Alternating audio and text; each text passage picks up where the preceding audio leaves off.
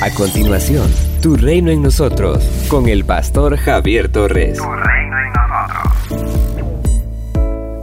Mi pueblo ha cometido un doble pecado. Me abandonaron a mí, fuente de agua viva, y se hicieron sus propias cisternas, pozos rotos que no conservan el agua. Jeremías capítulo 2, versículo 13. En los primeros tres versículos, el profeta evoca la época del desierto, que según los profetas Jeremías y Oseas fue una época para la relación del pueblo con Dios. Ambos profetas se valen de la imagen del matrimonio para aludir a la relación del Señor con Israel. Sin embargo, esta visión idealizada presenta un contraste con lo que nos cuenta el Pentateuco acerca de esa época. Una y otra vez, el escritor sagrado nos dice que en el desierto el pueblo se rebeló contra el Señor y desobedeció su ley.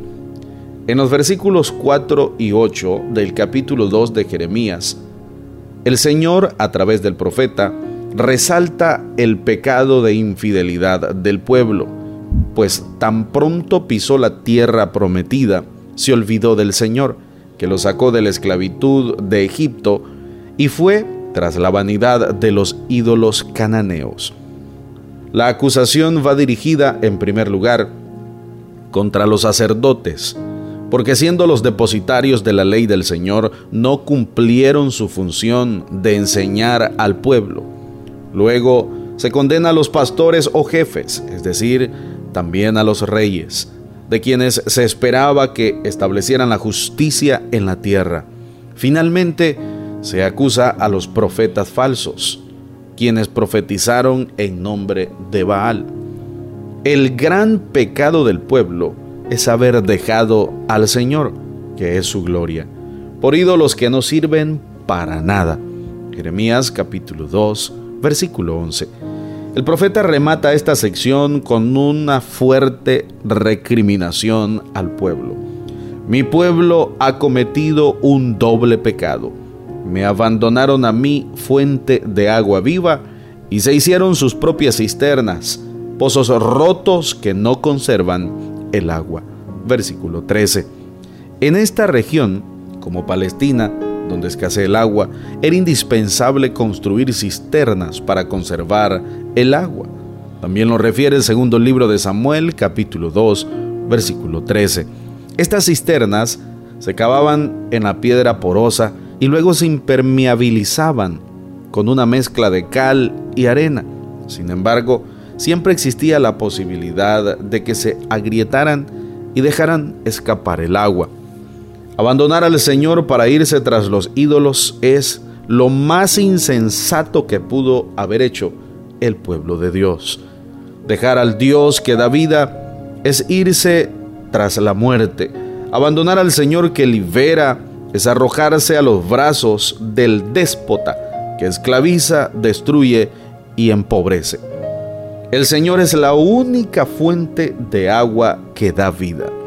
En el Nuevo Testamento, Jesús se nos presenta como agua viva, que satisface para siempre nuestra necesidad espiritual.